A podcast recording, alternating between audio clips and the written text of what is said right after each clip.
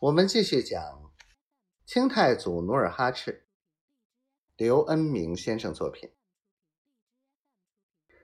大黄狗的惨叫声惊醒了韩王，他睁开惺忪的睡眼，迷迷糊糊的看见一条黄色、似狗非狗、似狼非狼的东西伏在龙墩的胸前，前爪深深的插进龙墩的锁子甲缝里。耷拉着脑袋，口里流着鲜血。龙敦做贼心虚，他对韩王皮笑肉不笑地说：“韩王，我把这狗误认为闯进您身边的恶狼，叫我一刀砍死了。”黎明，老韩王醉酒醒来，发现自己的随军猎狗死在衙内。忽然想起昨晚龙敦进帐的一幕，于是惊呼道：“来人！”这随着应声跑进两个佩刀的侍卫，快去把龙墩给我抓来！侍卫应声转身，这时大臣安飞杨谷进来禀报。昨晚，龙敦勾结明军暗谍，已逃向沈阳。内奸，无耻！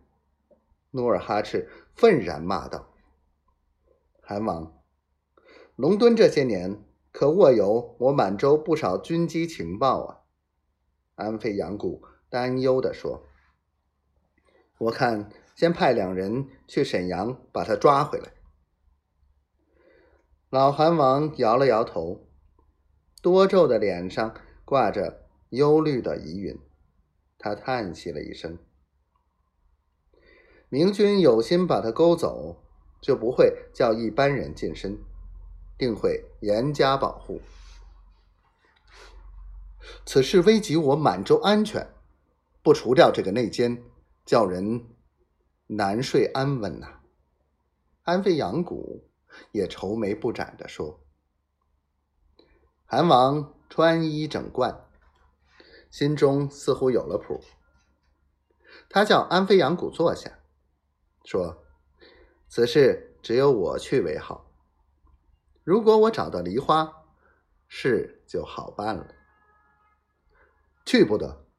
安飞扬谷豁然站起，劝阻道：“您是一国之主。”怎好孤身去探虎穴？